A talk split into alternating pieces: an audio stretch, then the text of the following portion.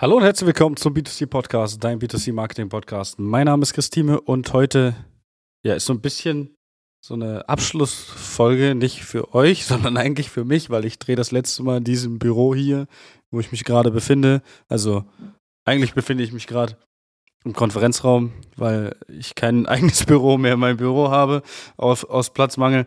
Aber es ist, wie es ist. Es ist das letzte Mal, dass ich hier aus diesem Konferenzraum ein ja, Podcast aufnehme.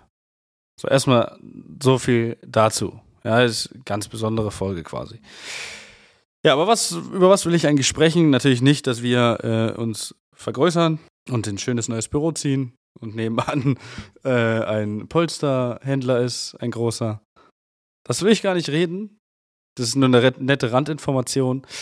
Ich möchte eigentlich sagen, dass du 2023 dafür nutzen solltest, ja, um dein Unternehmen zu digitalisieren. Wenn es bis heute nicht geschehen ist, solltest du genau diese Zeit nutzen, um dein Unternehmen weiter zu digitalisieren. Diese Podcast-Folge wird präsentiert von deutschland-koch.de, der Hobbykoch-Wettbewerb für alle Küchenstudios und Möbelhäuser.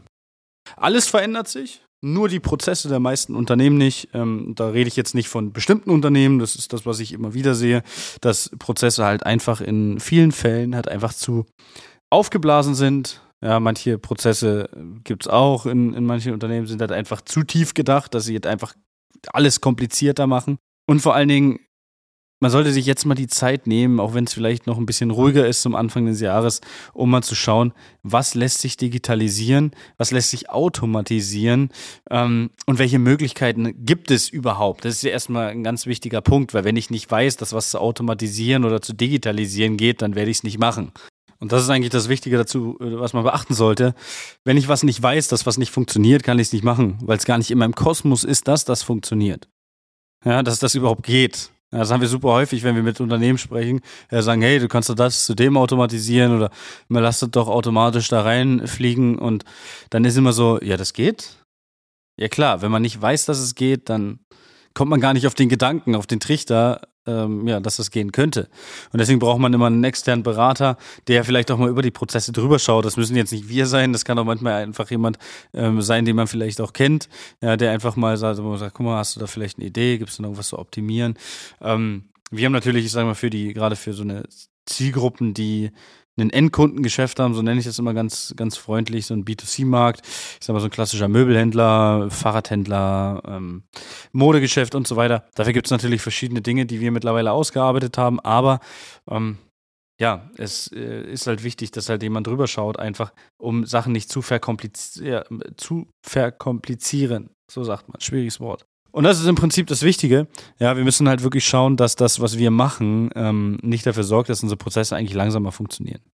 Ja, und deswegen sollte man sich wirklich mal Gedanken machen, deswegen sollte man sich vielleicht auch mal rausnehmen aus dem Unternehmen für eine Woche ähm, oder einfach nur ein paar Tage, wo man sagt, hey, ich überlege mal, was vielleicht geht. Und so ist es auch schon gewesen, dass wir bei einem Kunden von uns einen Mitarbeiter eingespart haben durch einfache Automatisierung in vielen Fällen. Ja, das geht.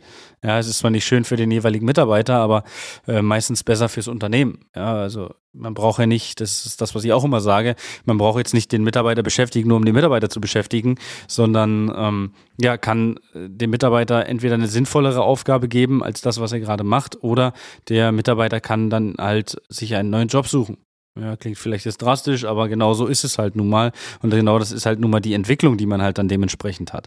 Und hier sollte man halt auch immer schauen, dass man, äh, wenn man das ganze Digitalthema angeht, vielleicht auch mal alles auf den neuesten Stand bringt. Das ist auch ein wichtiger Punkt. Vielleicht mal Webseite nachschauen, da sehe ich auch super häufig alte Webseiten, die ja nicht mehr schön sind. Vielleicht sagt man sogar, hey, man relauncht mal sein Logo und man lässt es mal ein bisschen fresher aussehen, ein bisschen neuer aussehen, so wie wir es ja auch im letzten Jahr gemacht haben, dass man einfach so ein bisschen veraltete Schrift einmal weggenommen hat und das Ganze einfach mit, mit einem neuen Schriftzug versehen hat, als Beispiel.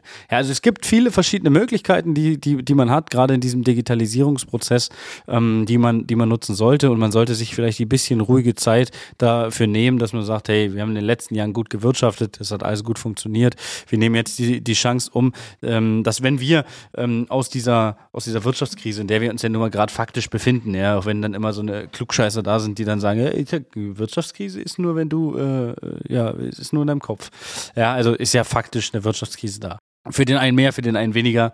Und von daher ist es halt einfach so, dass man äh, ja jetzt die Zeit nutzen sollte, um sein äh, Unternehmen halt einfach dahingehend aufzustellen, zu rüsten fürs nächste Jahr. Und das ist das, was, was äh, ja man definitiv auch nicht vernachlässigen sollte, weil wie viele Unternehmen, die nicht mit der Zeit sind, sind mit der Zeit gegangen. Ja, dieser klassische Spruch.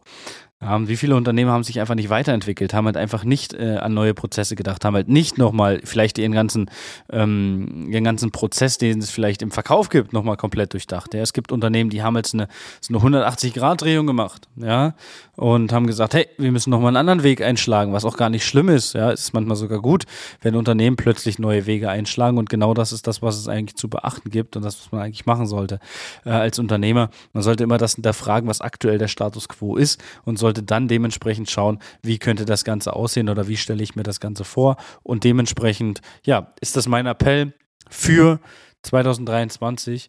Ähm, schau, was kannst du digitalisieren, hol dir Hilfe, ähm, frag vielleicht auch bei uns an zum Beispiel, dass wir mal über deine Prozesse drüber schauen, wie sieht was aus. Ähm, stell dich gut auf für die Zeit nach der Wirtschaftskrise, weil ja, die wird kommen und ähm, ich hoffe, dass jeder äh, des, ja, meiner Hörer von, von dem Podcast es auch überlebt. Ähm, jetzt, es mal ein bisschen holpriger läuft, so möchte ich einfach sagen. Aber ich glaube da immer ans Gute und vor allen Dingen glaube ich immer positiv. Und dementsprechend, ähm, ja, würde ich sagen, hören wir uns in der nächsten Folge.